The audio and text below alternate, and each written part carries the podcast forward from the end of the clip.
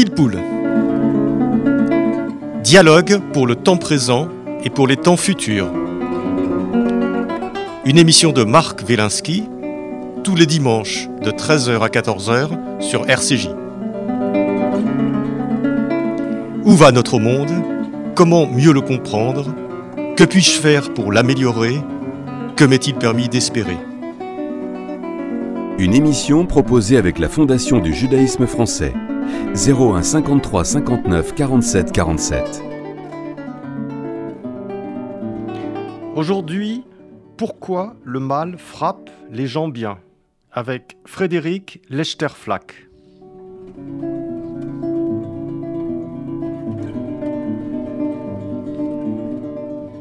Comment fait-on pour ne pas céder au scepticisme, à la folie, au désespoir, quand des choses affreuses arrivent à des gens bien, quand des enfants peuvent mourir sans que le monde ne s'arrête de tourner.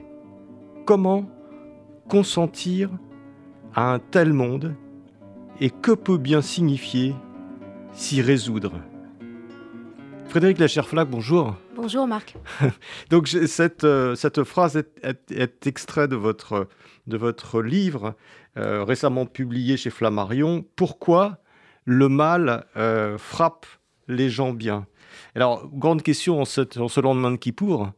grande question éternelle du mal. Pourquoi le mal touche-t-il les innocents? Pourquoi le monde est-il aussi injuste Alors, Frédéric Lechterflack, vous enseignez les humanités politiques et la littérature à Sciences Po, Sciences Po Paris. Vous êtes professeur des universités au Centre d'histoire de Sciences Po et vous êtes euh, l'auteur d'un certain nombre de livres, Laboratoire des cas de conscience en 2012, euh, Qui vivra mourra. Qui vivra, qui mourra qui vivra, pas sauver tout le monde. Voilà. Quand on ne peut pas sauver tout le monde. Alors, j'ai l'impression que c'est la grande question que vous, que vous posez, mais, mais qu'on se pose, qu'on se pose un peu tous. Euh, qu'est-ce qui fait, d'abord, que le, que le mal frappe euh, souvent les gens bien et que ceux, les gens qui sont moins bien euh, s'en sortent parfois mieux Pourquoi Pourquoi le monde est-il aussi injuste? Grande question. ça, c'est une illusion d'optique. Je ne sais pas si le mal frappe davantage les gens bien que les gens qui mériteraient d'être frappés. Je ne sais pas. Ce qui est sûr, c'est que quand quelqu'un qu'on admire, qu'on estime, qu'on considère être méritant, dont on pense que la vie devrait lui être douce tant ses mérites sont grands, quand cette personne-là se retrouve victime du sort, victime d'une injustice, d'un mauvais sort, d'une trahison, d'un accident, d'un malheur non mérité, il y a là comme un sentiment de sidération qui s'empare de nous et qui nous fait toucher du doigt, au fond, le scandale de l'aléa. Les événements qui nous arrivent dans la vie ne sont pas toujours, sont même rarement, fonction de nos mérites.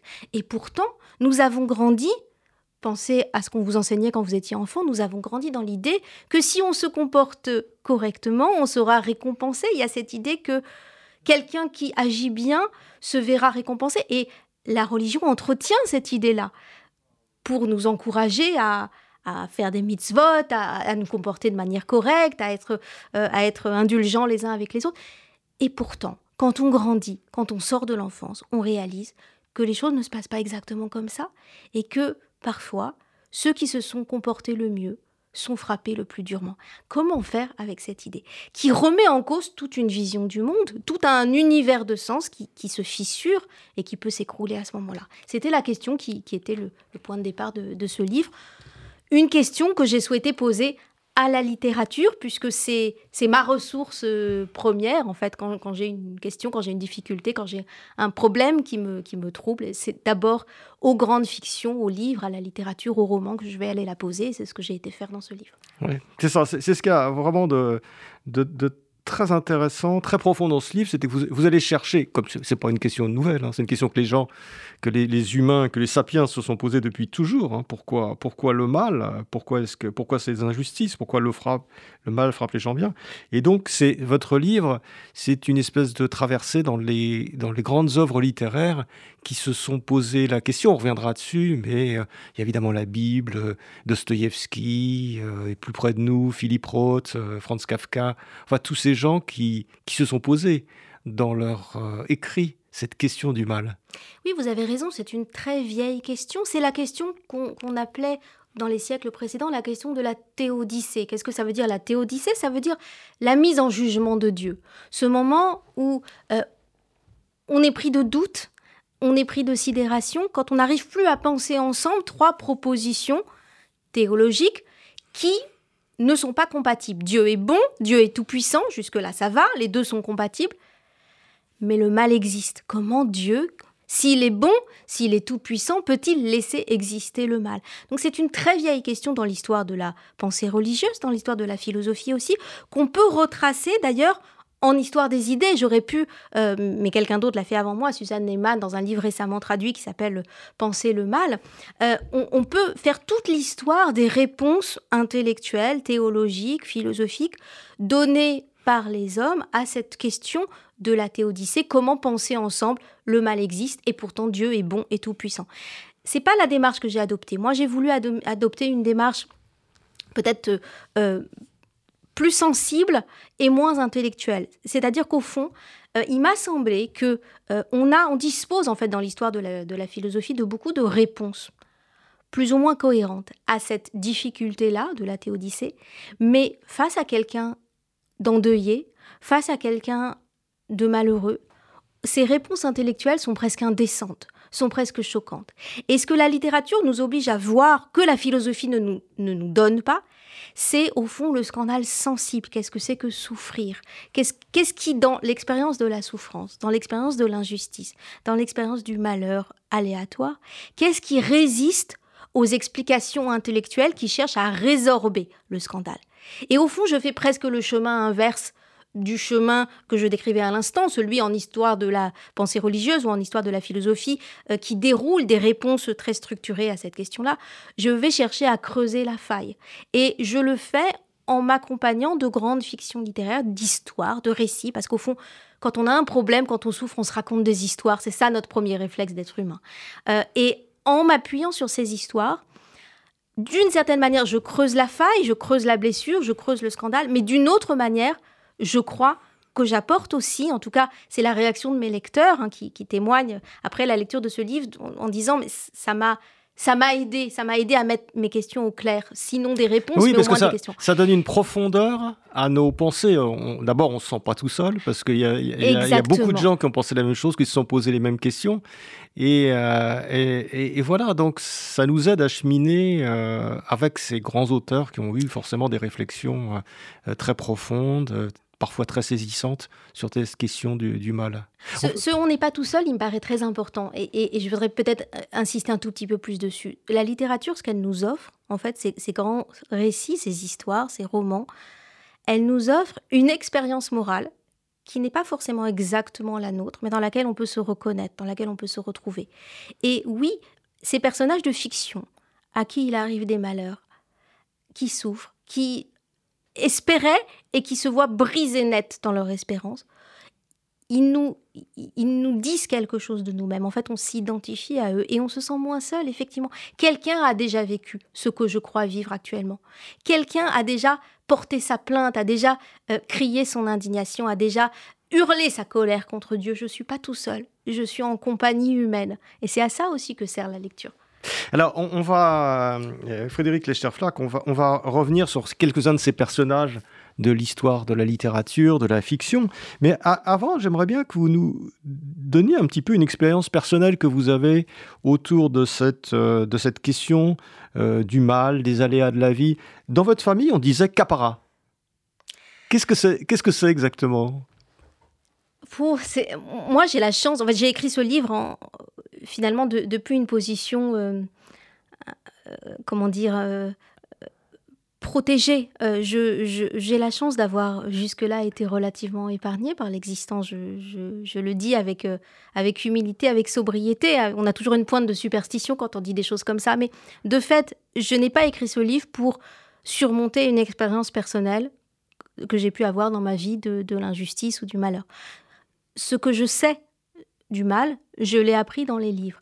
En revanche, effectivement, j'ai connu depuis, euh, depuis mon enfance ce réflexe qu'on retrouve dans beaucoup de familles juives quand il nous arrive quelque chose, quand il nous arrive un problème, une, petite difficulté, qu'on perd un objet précieux, qu'on a un petit accident, mais que ça aurait pu être pire, on dit capara. Qu'est-ce que ça veut dire capara Ça veut dire que, que, cela me soit compté comme expiation. Mais c'est un réflexe qui consiste presque à, à négocier avec le mauvais sort. à dire au mauvais sort, bon, allez, ça y est, j'ai payé, ça y est, maintenant, on est quitte, tu peux aller voir ailleurs, tu peux, tu peux te détourner de moi, laisse-moi tranquille, maintenant, j'ai payé. Mais c'est l'idée qu'effectivement on a un quota à payer, qu'on a des choses à payer, que ah ça là, t'oublies pas de le comptabiliser. Euh, oui, mais c'est surtout, c'est surtout l'expression. un compte avec Dieu, quoi, d'une certaine façon. Une, une comptabilité des malheurs et des bonheurs. Oui, bien sûr, mais c'est surtout l'expression d'une terreur qu'on partage tous, enfin, la, terreur que, notre univers s'écroule, en fait, que, que notre sécurité, que, que comment dire, que, que, toute la, la haie de protection qu'on a bâtie autour de nos existences. Oui, parce que vous dites. Euh, euh, nous, fasse défaut. Vous dites, vous dites Frédéric, que, que, vous avez été épargné. Euh, pour l'instant, enfin, que vous avez été épargné par des grands, par des grands malheurs. Et pourtant, on vit tous dans la peur. Hein. Vous, vous dites la peur, la peur d'être frappé par le sort, la peur que ça nous tombe dessus, la peur euh, de ne rien pouvoir contrôler, de perdre tout ce à quoi on tient, tous ceux auxquels on tient, les êtres chers, les joies, la santé, les projets, les espoirs. C'est ça. Donc, même quand on est heureux, on vit quand même dans la peur que quelque chose nous soit arraché, qu'un être cher, euh, voilà, qu'une maladie, euh, un accident, euh, une guerre, enfin tout peut arriver et tout arrive. Bien sûr, et on a tous nos nos, trucs, nos, astuces en fait pour essayer de lutter contre cette terreur. Pour certains, ça va être des pratiques superstitieuses, euh, de, protection, des amulettes.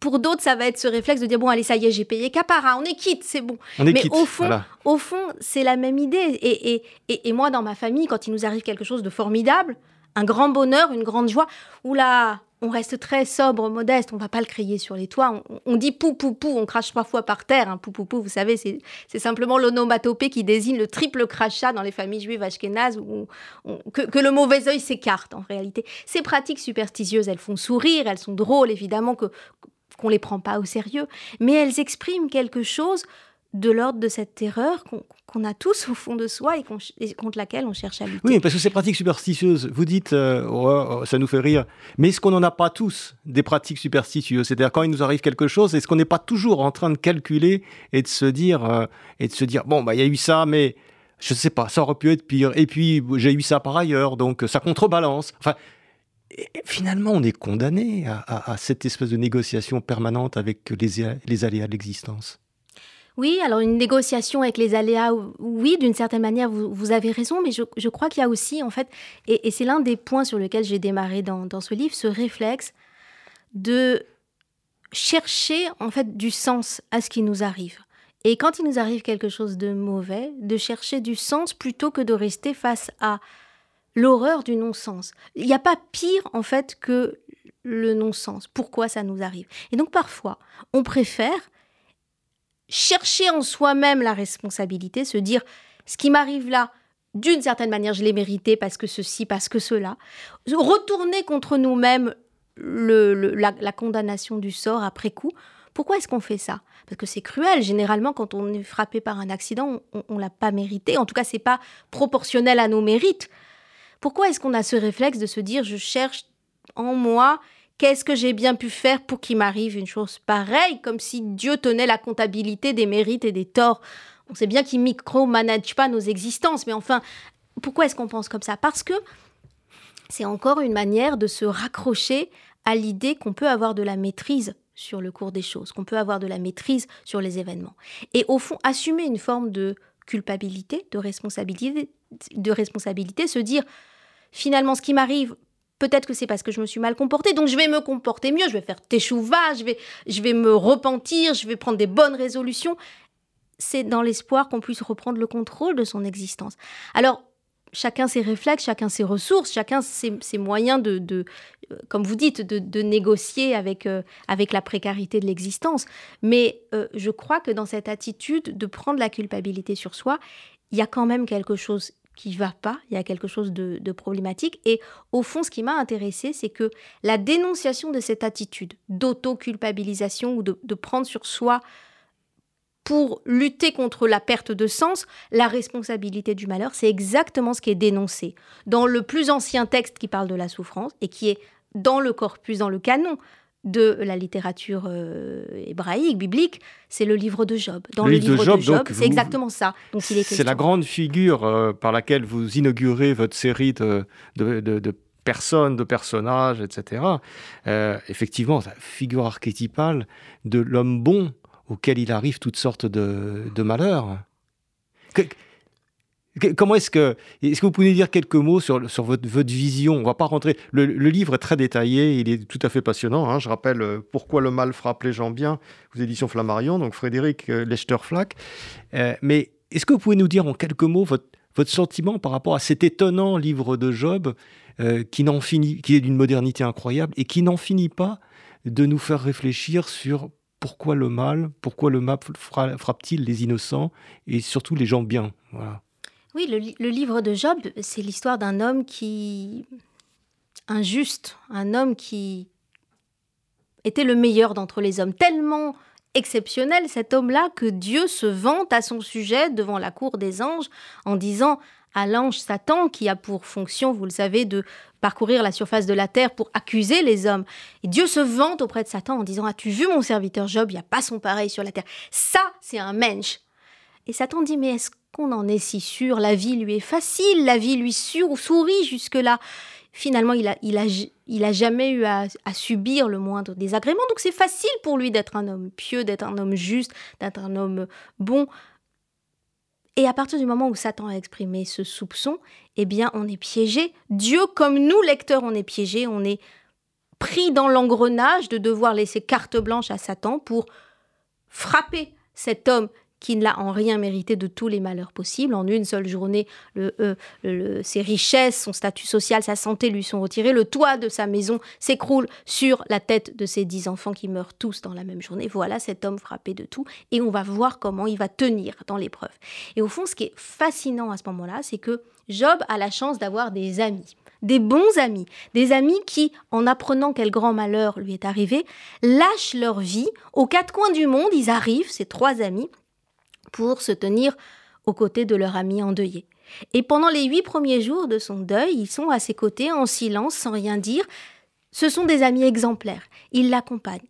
Sauf que, au bout de huit jours, pour eux aussi, c'est devenu trop pénible, surtout quand Job reprend la parole et se met à maudire le jour de sa naissance, à regretter d'être né tellement il souffre. Et là, pour les amis, ce spectacle est insupportable, parce que cet homme parfait, entre tous, pourquoi est-ce que tout ça lui arrive à lui? Pour eux, c'est comme si leur monde s'écroulait. On les a élevés et ils sont convaincus, là encore, du dogme que euh, celui qui se... les, les méchants sont punis et les bons sont récompensés, fleurissent. On leur a appris ça, c'est dans les textes. Alors pourquoi tout ça arrive? Et au fond, les trois amis de Job vont lui soutenir que si ça lui arrive, c'est probablement qu'il a fait quelque chose pour mériter ça. Et ils vont l'exhorter, et au départ, c'est pas méchant de leur part, c'est une manière de lui, finalement, de lui tendre une perche, là encore, pour qu'il puisse reprendre le contrôle sur sa propre vie. Ils lui disent, mais cherche en toi, t'as peut-être eu des pensées mauvaises, t'as peut-être, euh, et t'as peut-être euh, finalement euh, pas accompli des, euh, des, bonnes actions que tu aurais pu accomplir, qui étaient à ta portée. Tu as peut-être laissé euh, crever le pauvre dehors devant ta porte. Peut-être que tu n'as pas fait attention. Cherche en toi ce qui a pu te valoir un sort pareil. Et Job, notre champion dans l'arène divine, va tenir bon face à cette pression psychologique intense que lui mettent ses trois amis. Il va dire, mais j'ai peut-être eu des pensées pas à la hauteur, tout le monde en a, je suis qu'un homme, mais rien qui mérite proportionnellement un châtiment pareil.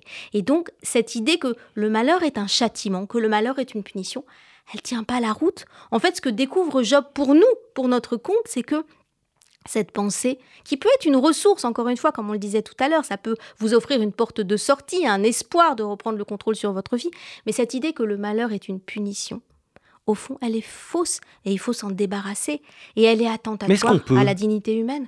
Est-ce qu'on peut s'en débarrasser complètement?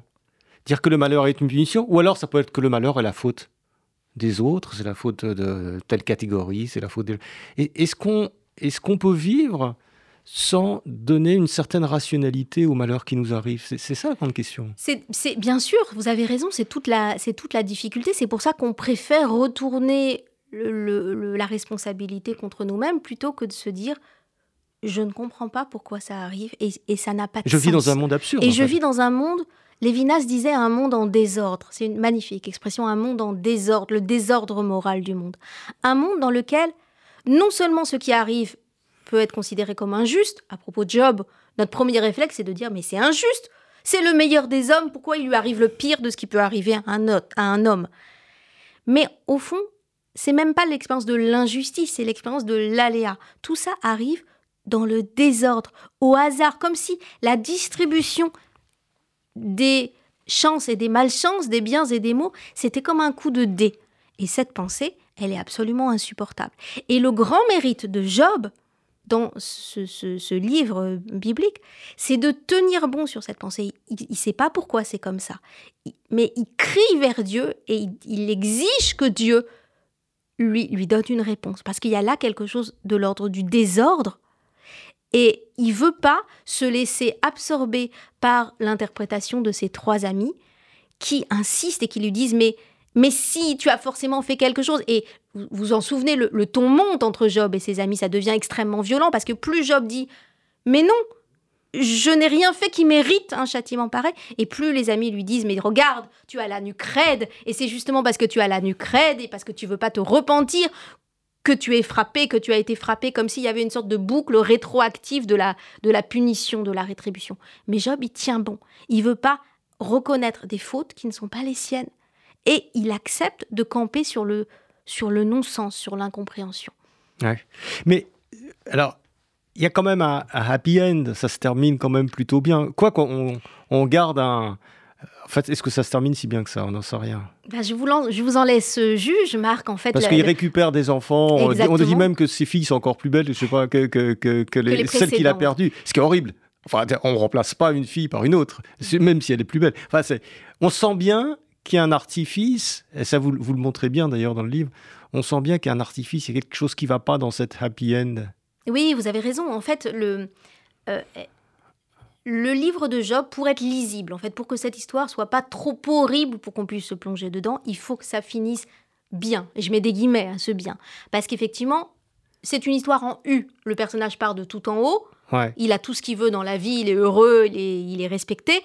Il est privé de tout, il perd tout ce qui faisait sa vie, il tombe au fond du trou, il reste pendant un certain nombre de jours au fond du trou à hurler, à, à pleurer, à crier sa colère. Et à un moment donné, parce qu'il s'est bien comporté dans l'épreuve, et qu'est-ce que ça veut dire bien se comporter dans l'épreuve? Je vous en laisse juge.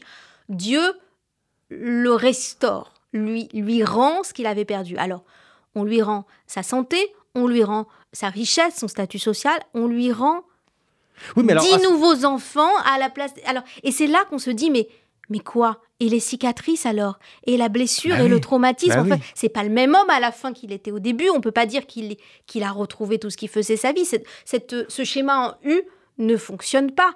On n'est pas au même point à la fin qu'au début. Il s'est passé quelque chose qui laisse des traces dont on se débarrassera pas. On peut pas mais ça suffit, Ça suffit pour rendre le livre lisible. Ça suffit pour que nous, en tant que lecteurs, et ça, c'est quelque chose qui, qui m'intéresse, parce qu'au départ, moi, mon, mon, regard, c'est un regard de littéraire, en fait. C'est aussi un, un point, je dirais, de l'ordre de la théorie du récit. Quand on lit une histoire d'épreuve, on a besoin que ça se finisse bien, parce que l'émotion rétributive de la fin nous rassure. Il y a un ordre dans le monde, on, on est récompensé à la fin, mais cette récompense, est-ce que c'en est une? Eh oui, vous avez prononcé le mot d'épreuve. Euh, si le malheur est une épreuve, vous lui redonnez un sens. Vous leur donnez un sens. Ce que, ce que Job dit, c'est je comprends pas ce qui m'arrive, mais il, ne dit pas que c'est une épreuve. Alors à la fin, on a l'impression que les rédacteurs du, du, livre euh, de, de, Job ont voulu dire c'est pas possible de se terminer comme ça. Il faut, on peut pas désespérer, désespérer vie en cours. c'est pas possible. Donc allez, on, lui rend. Mais on sent bien le, tout l'artifice de ça. D'ailleurs, d'ailleurs, euh, euh, vous, vous dites bien que cette cette histoire en U, c'est-à-dire on démarre, on, a, on est heureux, on a tout ce qu'il faut, puis ah, il nous arrive des tas de malheurs, et puis à la fin, c'est la trame de beaucoup, beaucoup, beaucoup de fictions euh, qui, qui euh, le conte de Monte Cristo, vous, vous, parlez de beaucoup de fictions, euh, sont, sont, sont, finalement racontent, racontent ce, genre d'histoire. Il y en a une particulièrement qui... Mais pensez à Cendrillon. Cendrillon. Cendrillon dans la version de Walt Disney, tout le monde a ça en tête. Cendrillon, cette petite fille qui avait un papa et une maman qui étaient heureuses, et puis son papa meurt, euh, pardon, sa, maman meurt, puis son papa se remarie avec une méchante et il meurt à son tour et elle est entre les mains d'une marâtre qui, qui, qui, en fait son, son esclave domestique. Cendrillon, vous vous en souvenez dans le film de Walt Disney, elle est gentille avec tout le monde, alors pourtant elle souffre, elle a une vie horrible, mais elle s'occupe même des, même des petites souris et même du méchant chat. Et à la fin, elle est récompensé. Il y a ce miracle, la fée, la marraine, le, prince charmant. Et au fond, l'histoire de Cendrillon, c'est l'histoire en U typique. Euh, elle est finalement, elle est interceptée dans le cours de son malheur suffisamment tôt pour qu'on se dise, ça peut marcher comme, euh, comme, euh, comme réparation, comme restauration. Mais imaginez l'histoire de Cendrillon un tout petit peu plus longue c'est pas juste son enfance qui est martyrisée, c'est toute sa jeunesse et puis une partie de sa vie. Et est-ce qu'on s'en remet vraiment? Au fond, est-ce que le conte de Cendrillon ne nous dissimule pas l'essentiel, à savoir que on se débarrasse pas comme ça du malheur et que la lecture rétributive, la lecture euh, restaurative, en fait, elle dissimule quelque chose de beaucoup plus grave. Euh, peut-être que la vie de Cendrillon, elle est fichue, peut-être que son enfance est définitivement bousillée. Est-ce que est-ce que ça rachète cette enfance martyrisée de devenir ensuite l'épouse du prince? C'est ce qu'on fait croire aux enfants, mais on laisse quand même beaucoup de choses sur le, sur le bas-côté non pensées dans cette affaire-là. Et dans le livre de Job, c'est exactement la même chose. Au fond, le, le, il y a quelque chose de l'ordre de... Euh, comment dire C'est... Euh, la fin n'est pas conclusive, en fait. C'est comme si on nous, on nous, on nous réparait provisoirement, en fait, euh, dans notre terreur euh, face à cette lecture, on nous offrait quelque chose pour, euh, pour nous, un soulagement précaire, provisoire, avec cette restauration finale. Mais au fond, les questions, elles restent, elles demeurent. Et le livre de Job, il est plein de, contradictions et d'incohérences. la première de ces contradictions, de, ces difficultés, alors ce pas des incohérences, c'est des, des défis pour la pensée. Pensez que le livre de Job on, nous, raconte que, le Talmud nous raconte que c'est la lecture que faisait le grand prêtre la veille de Kippour. Ça veut dire que dans cette période où on demande aux Juifs de faire retour sur eux-mêmes, de faire teshuva, de, euh, de, rentrer en eux-mêmes et de, et de se réparer, de réparer leur rapport aux autres, de réparer leur rapport au monde, de devenir meilleurs pour être inscrits dans le livre de la vie. Dans cette période-là, le le grand prêtre lit l'histoire d'un homme qui était le meilleur des hommes, qui méritait d'être bien traité et à qui tous les malheurs du monde arrivent soudainement et on ne comprend pas pourquoi. Il y a quelque chose de l'ordre d'une en fait d'une difficulté ici, comme si euh, on nous montrait du doigt le problème et on nous disait au fond sur cette question-là, il n'y a pas de bonne solution intellectuelle. Chacun va négocier la, solution qui lui convient dans son rapport à la vie, dans son rapport aux autres. Alors, ça, c'est très fort que, justement on évoque ce livre de Job à ce moment-là d'une certaine façon, ce que nous disent, euh, ce que nous dit la tradition, c'est euh, vous avez le droit à la vérité. C'est ça. Vous avez le droit. On va pas vous raconter d'histoire. vous avez le droit à la vérité. La vérité, c'est que le monde ne rétribue pas forcément les bons et les mauvais. Que le monde est d'une certaine façon, il peut vous arriver des tas de trucs. Il est indifférent à votre, à votre sort. Oui, ce qui, est, ce qui est en jeu ici, au fond, c'est le, le rapport à Dieu qu'on peut avoir. Euh, un discours simple ou simpliste, entre Rosh Hashanah et Kippour va consister à dire bah, repentez-vous si vous devenez meilleur, au moins en intention. Euh, vos fautes seront pardonnées et ce sera reparti pour un tour. Mais ça, c'est un discours infantile, au fond, c'est ce, qu'on dit aux enfants. Euh, comporte-toi bien et j'efface ta punition. Mais ça marche pas comme ça, en fait. Et effectivement, d'une certaine manière, le judaïsme nous, nous donne droit à la vérité, nous dit, en fait, vous êtes des adultes, et dans un monde d'adultes, vous devez avoir un rapport d'adulte à Dieu. Et qu'est-ce que c'est un rapport d'adulte à Dieu?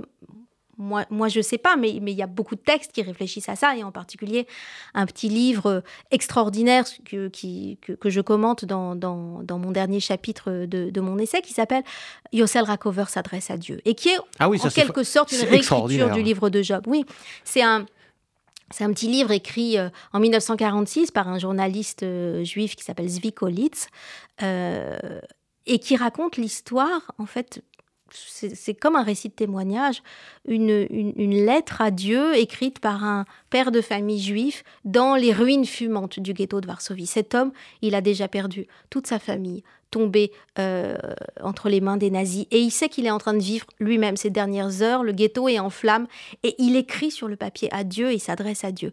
Et dans ces moments ultimes, il essaie d'avoir un rapport adulte à Dieu.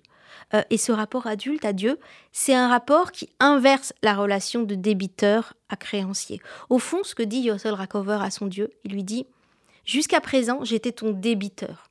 J'avais une vie bonne, j'avais des enfants, j'étais heureux, j'avais une famille, j'avais des espoirs. Tu étais mon créancier, j'étais ton débiteur. Et avec ce qui nous arrive là, la relation s'est inversée. C'est toi maintenant, mon débiteur. Et l'inversion de cette relation, c'est ça, en fait, Yossel Rakover, c'est un tout petit texte extraordinaire, vraiment d'une puissance, d'une beauté euh, fantastique, qui nous apprend à penser. C'est difficile, hein, c'est pas quelque chose de simple, mais à penser ce que peut être une relation adulte à Dieu. Et Yossel Rakover s'adresse ah, à son Dieu. Est-ce qu'elle est, est, est, si adulte que ça? Parce que dire, dire d'une certaine façon, Dieu, maintenant tu me dois, c'est tu es mon débiteur, c'est entretenir cette relation quand même, euh, je fais du bien, je fais du mal, je suis rétribué. C'est entretenir cette relation-là. C'est pas une relation en disant, bah voilà, ce qui arrive, euh, c'est. Et voyez, est-ce que vous appelez ça une relation En fait, alors, c'est pas tu me dois quelque chose. C'est maintenant, de là où on en est, on va sortir de cette relation de rétribution, justement. On, se rend compte qu'on n'est plus dans une relation de rétribution. Et à son Dieu, Yossel Rakover dit Tu sais, en fait, il lui parle comme, comme, un, comme un fils devenu grand parlerait à son père devenu vieux. Hein, le, moment où la relation entre le père et le fils s'inverse et, où le, et où le fils, devenu adulte, devenu grand, parle à son père et lui dit Là, tu es en train peut-être de déconner, en fait. Là, peut-être tu, tu te comportes pas comme tu devrais te comporter, mais en tout cas, il y a quelque chose ici. Euh, Yossel Rakover dit à Dieu, mais ne bande pas trop l'arc parce que la corde risquerait de casser. Qu'est-ce que c'est que cette métaphore? La corde de l'arc risquerait de casser. Il dit à Dieu, au fond, tu nous fais tellement souffrir là, dans ce massacre généralisé. Il parle de la Shoah, mais c'est un texte écrit en 1946. En 1946, on ne sait pas encore l'ampleur de la catastrophe. On est encore dedans, si je puis dire. Du cœur de la catastrophe, Yossel Rakover dit à Dieu ne bande pas trop l'arc, sinon la corde risquerait de casser. mais est-ce qu'elle n'a pas cassé la corde Et, justement, il lui dit pour certains d'entre nous, l'épreuve est trop dure, ça a été trop loin, c'est trop rude, et ils se détournent de toi, mais tu dois les comprendre. C'est normal qu'ils se détournent de toi. La corde peut casser. Et c'est toi qui la tiens, c'est toi qui tiens l'arc. Fais attention. Tu peux pas trop exiger de nous. On est des hommes. Des hommes, ça souffre. Des hommes, ça casse. Et on peut, on peut pas nous tordre dans tous les sens parce qu'à un moment donné, la relation, la foi, la confiance en Dieu est malmenée. Et Yossel Rakover, il cherche à maintenir, non pas sa croyance en Dieu, la croyance, ça veut rien dire pour le judaïsme, mais la confiance en Dieu. Qu'est-ce que c'est que, que, que réussir à continuer à avoir confiance en Dieu au moment où vous êtes frappé par les pires mots. C'est une des grandes questions du, judaïsme. Mais vous savez, vous savez bien, euh, Frédéric Lescher-Flack, qu'une des réactions euh, les plus fréquentes qu'il y a eu après, après la Shoah, qui a, qui a vu quand même le degré ultime de l'injustice avec le massacre de millions d'enfants, c'est vraiment ce qu'il y a de, de de, plus terrible, c'est le, summum des, des malheurs, enfin de, de l'injustice, l'assassinat des enfants la réaction de, beaucoup, enfin dans ma famille c'était ça, c'était de dire mais si Dieu existait, il n'aurait pas laissé ça. Donc, c'est pas, je me retourne vers Dieu, c'est de dire, le monde, le monde finalement, euh, est, est, sans Dieu. On nous a, euh, il n'existe pas, il n'est pas là, il, il, nous a laissé tomber. Oui, oui, c'est ça bah la réaction euh, quand même assez fréquente. Bien sûr, dans, dans beaucoup, de, dans beaucoup de familles euh, ashkénazes, ça a été la réaction de se dire mais je je marche plus en fait je je peux plus marcher dans, dans, cette histoire de Dieu.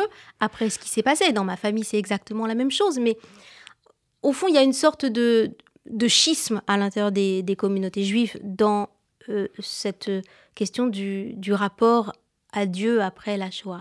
Il y a ceux, comme votre famille, comme la mienne aussi, qui ont été, en fait, qui se sont fâchés avec Dieu, qui se sont dit là, là c'est trop, là je, je, peux plus marcher, c'est trop. En fait, on a franchi un cap.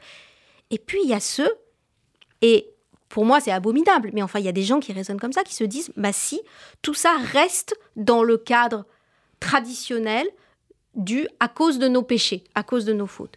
Et il y a aujourd'hui des gens, dans certaines traditions, euh, dans certaines communautés juives, qui considèrent que la Shoah est arrivée à cause des fautes, à cause des péchés, à cause du fait qu'une génération s'était détournée de Dieu. Et vous voyez bien que c'est vraiment une ligne de fracture très profonde entre deux manières de réagir. Pour les gens qui considèrent que trop c'est trop, en fait, que là on a franchi un cap et que on peut plus revenir en arrière et continuer à, faire avec le Dieu qu'on avait avant. Cette idée que on peut retourner la responsabilité, la culpabilité contre les victimes, contre les enfants innocents, elle est juste abominable. Elle est impossible à, accepter. Et il y a des gens, il y a des rabbins, il y a des, des, euh, juifs qui ont essayé de penser en fait une, sortie euh, de cette alternative, en fait, de, ce, de ce dilemme entre ben, on renonce à l'idée de, de Dieu, euh, ou bien on prend la responsabilité sur nous et on accuse les victimes d'être en réalité des coupables qui s'ignorent. Il y a d'autres solutions. Il y a par exemple euh, le, des, propositions très belles, très, très émouvantes euh, du rabbin Harold Kushner, qui est un rabbin américain qui est mort il y a quelques mois d'ailleurs, mais qui avait écrit sur le livre de Job et qui nous exhortait à penser finalement Dieu comme quelqu'un qui peut pas tout.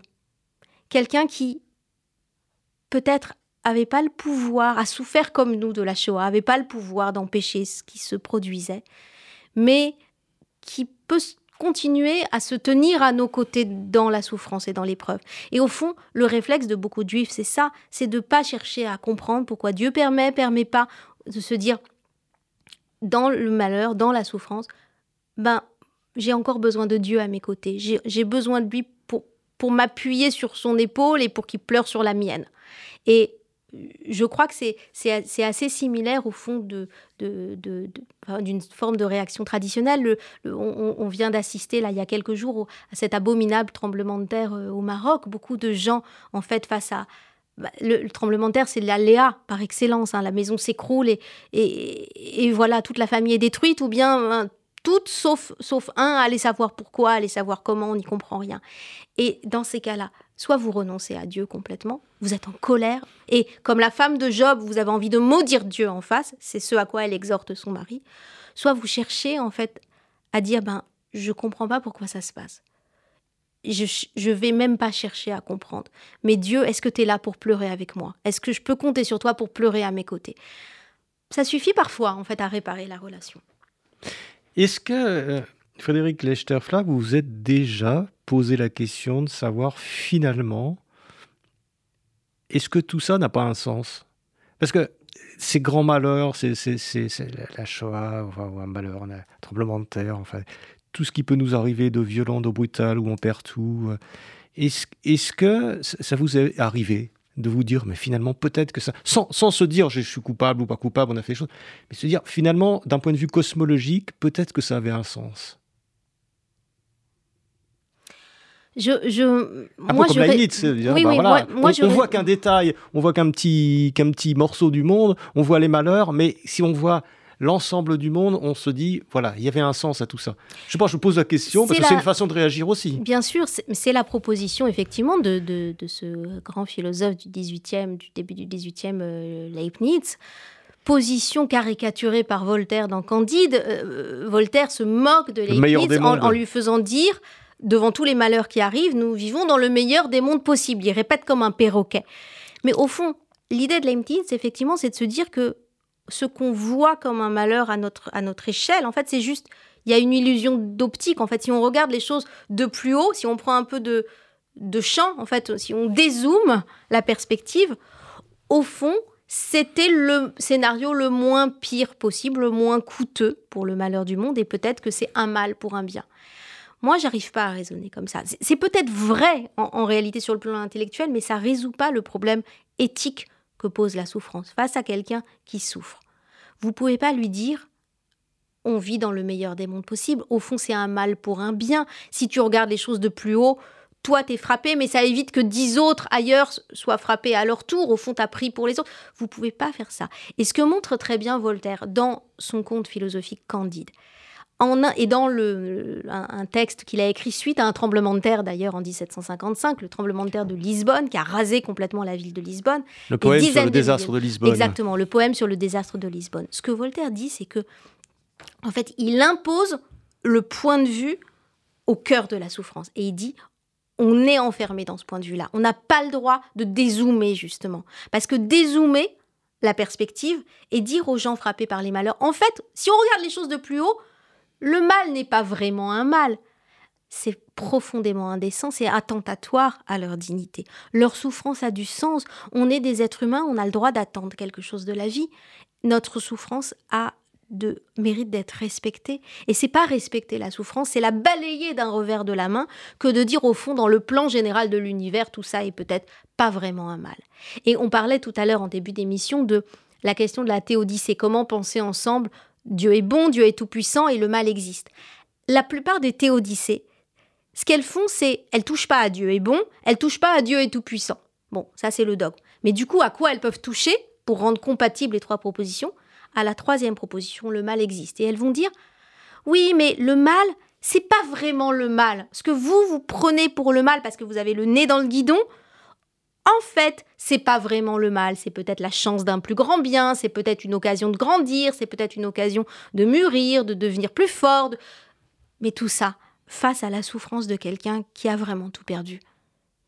C'est dégueulasse. C'est juste, ça, ne marche pas. Et, ça, vous le montrez bien aussi dans votre, dans votre livre en, en parlant de Dostoïevski et des frères Karamazov, où il y a cette discussion entre euh, Alyosha et Ivan. Et, Ivan, et, où euh, Ivan, c'est Ivan qui dit euh, finalement tout ça ne tient pas parce que il parle des enfants, du malheur des enfants, en, des termes extrêmement poignants, puisqu'il donne des exemples très, très, difficiles, et il dit tout ça ne tient pas devant le malheur qu'a vécu un enfant.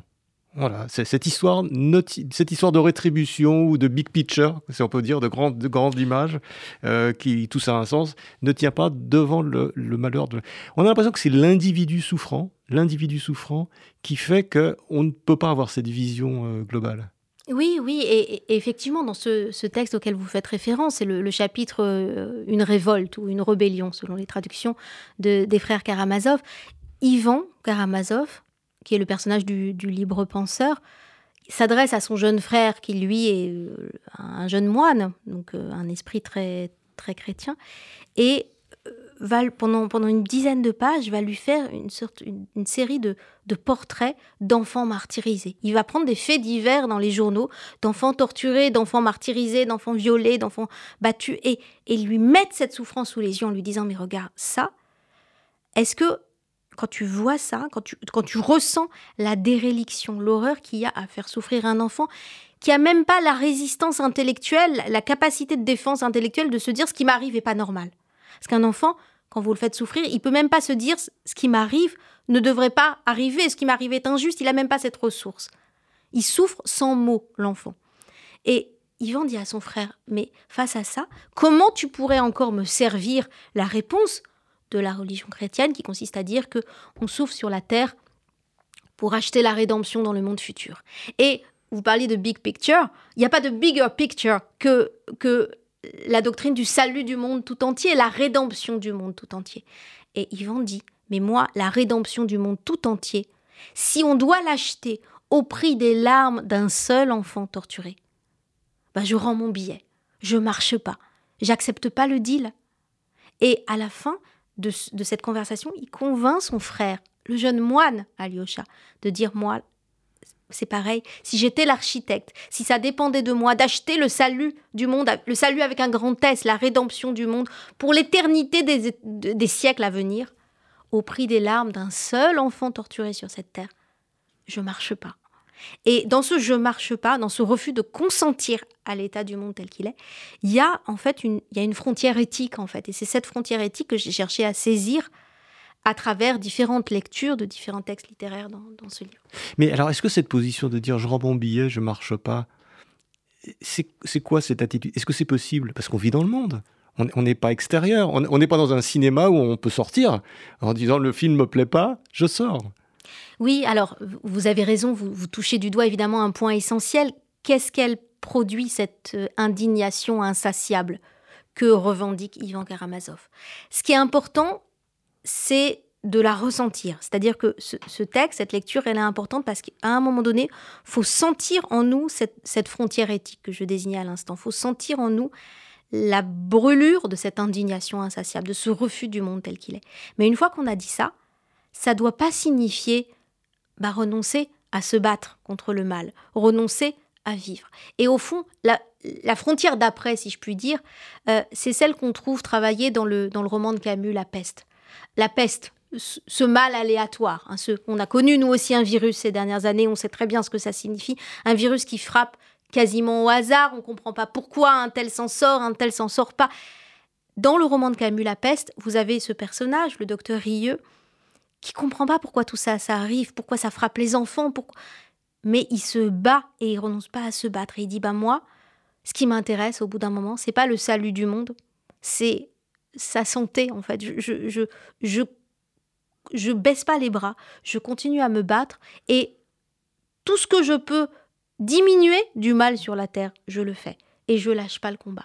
Et au fond, vous avez raison de souligner que la position très radicale d'un Ivan Karamazov, son indignation insatiable, son, refus du monde tel qu'il est, son refus de consentir, cette manière de dire je rends mon billet euh, à Dieu, euh, le risque de cette position, tenu jusqu'au bout, c'est bah, finalement de ce, c'est le désespoir et c'est le retrait des affaires du monde.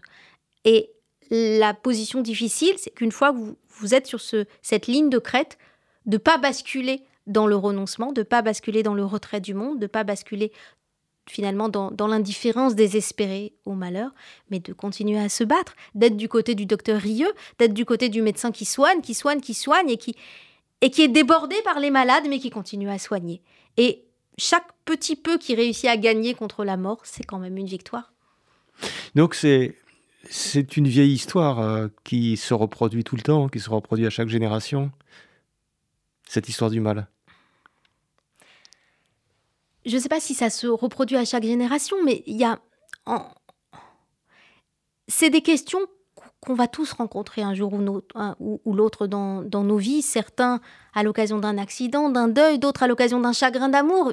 Il n'y a pas plus injuste qu'un chagrin d'amour. Hein. Quand l'autre ne veut plus vous aimer, vous pouvez avoir tous les mérites du monde, vous n'y arriverez pas hein, à, vous, faire aimer. Vous, avez des belles On touche du doigt, en fait. On arrive à la fin de l'émission, on ne peut pas en parler, mais il y a Oncle Vania de Tchekhov qui, dans un registre peut-être moins malheureux, mais montre comment un chagrin d'amour peut être une façon de, de, se désespérer complètement du monde, alors que la personne en face dit bon, moi, je n'ai juste pas envie d'elle, quoi. Ouais, moi, je suis pas intéressé. Je suis pas intéressé. Voilà. Il y a, un, contraste. Dissymétrie totale entre le malheur exactement, entre la désinvolture de celui qui cause le mal sans même s'en rendre compte, celui qui veut pas vous aimer. Bon, il n'est pas obligé, il, a le droit d'être attiré ailleurs. Et, et, et, celle qui souffre parce que, parce que plus rien n'a de sens en réalité. Tout ce qu'elle attendait de l'existence lui, est retiré. Et l'expérience du chagrin d'amour, c'est aussi une, forme d'expérience du mal. Donc, je ne sais pas si ça arrive à chaque génération, mais en tout cas, on dispose, et c'est notre chance, d'un trésor de récits, d'histoires, de fiction ou de témoignages, mais moi, c'est surtout les histoires de fiction euh, qui m'ont intéressée, qui prennent en charge notre, notre expérience morale et notre problème moral à ce sujet. Et au fond, on le disait tout à l'heure, on n'est pas seul, on est bien entouré pour arriver à, nous débattre au milieu de ces questions. Frédéric Lechter-Flack, merci d'être venu euh, au micro de Pilpoul. Hein, je rappelle votre très beau livre Pourquoi le mal frappe les gens bien aux éditions Flammarion. Merci d'être venu. Merci à vous. C'était Pilpoul, une émission de Marc Wielinski que vous pouvez retrouver en podcast sur le site de Radio RCJ et sur les différentes plateformes, ainsi que sur YouTube. À dimanche prochain, 13h. Une émission proposée avec la Fondation du judaïsme français 01 53 59 47 47.